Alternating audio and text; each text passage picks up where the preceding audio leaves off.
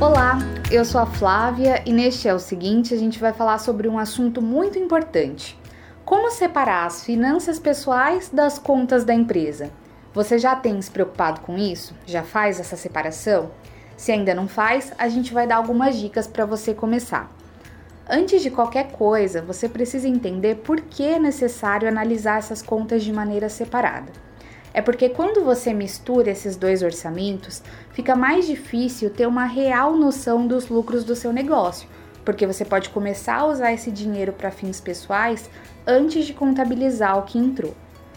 Além disso, fazer retiradas frequentes do caixa para atender suas necessidades pessoais ou da sua família bagunça as finanças da sua empresa, que pode até ir à falência. E com certeza não é isso que a gente quer.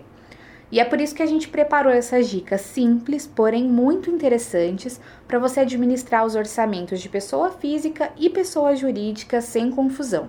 Vamos lá? A primeira dica é: use contas bancárias separadas, uma para você e uma para a empresa. Para alguns isso parece óbvio, mas muitos empresários ainda não adotaram essa prática. Separar cartões de crédito, débito e extratos é fundamental para controlar as despesas. Muitos bancos, inclusive, já oferecem serviços gratuitos e diferentes pacotes de tarifas. Um deles com certeza vai ser viável para você. Segunda dica: estabeleça um prolabore. Em vez de usar o dinheiro que entra na sua empresa para cobrir as despesas da sua casa, estabeleça um salário para você você pode determinar um salário fixo e um bônus ou premiação para receber quando a empresa faturar mais ou cumprir as metas que você mesmo planejou. Assim, nos períodos de vacas magras, você garante uma renda mínima para suas despesas pessoais e da casa, e quando os negócios crescerem, você vai ser recompensado de acordo com as suas próprias regras. Agora, a terceira dica: escolha uma ferramenta para fazer registros. Bom, todo empreendedor sabe que é muito importante registrar tudo que entra e tudo que sai da empresa. Muitos ainda escolhem as planilhas para fazer esse controle do orçamento, mas hoje alguns softwares organizam esses dados de maneira mais simples e proporcionam um controle maior das suas finanças.